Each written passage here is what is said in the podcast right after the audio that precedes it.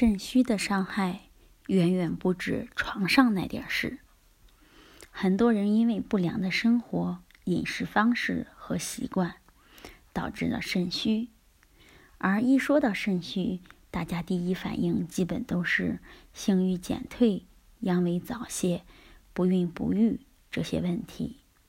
但实际上，肾虚对人的危害远远不止这些。肾是人的生命之源。中医说的肾远比西医说的肾脏含义广得多。西医说的肾脏是腰椎两边两个蚕豆形状的器官，主要是把血液里代谢废物、过滤排泄到尿液的功能。而中医说的肾包含与人生长、发育、生殖。的各个方面相关的功能，而且肾是先天之本，也就是人从胎儿发育开始的生命之源。可以说，肾的好坏决定了一个人的生命质量。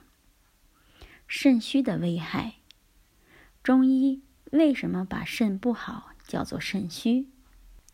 因为中医认为肾主藏精纳气。肾不好是一种虚症，是肾内精和气不足的表现，所以叫肾虚。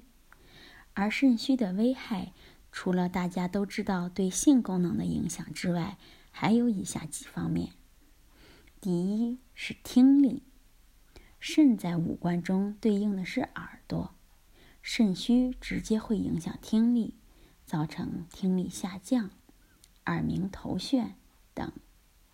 肾虚也会对耳朵的外观造成影响。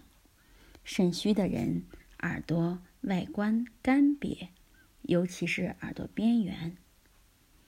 第二是脑力。中医认为肾精是脑力，特别是记忆力的能源。肾虚的人会出现注意力不集中、记忆力减退、工作效率低的问题。上了年纪，容易发生老年痴呆。第三是情绪，肾虚的人自信心不足，对于生活和工作缺乏激情，情绪难以自控。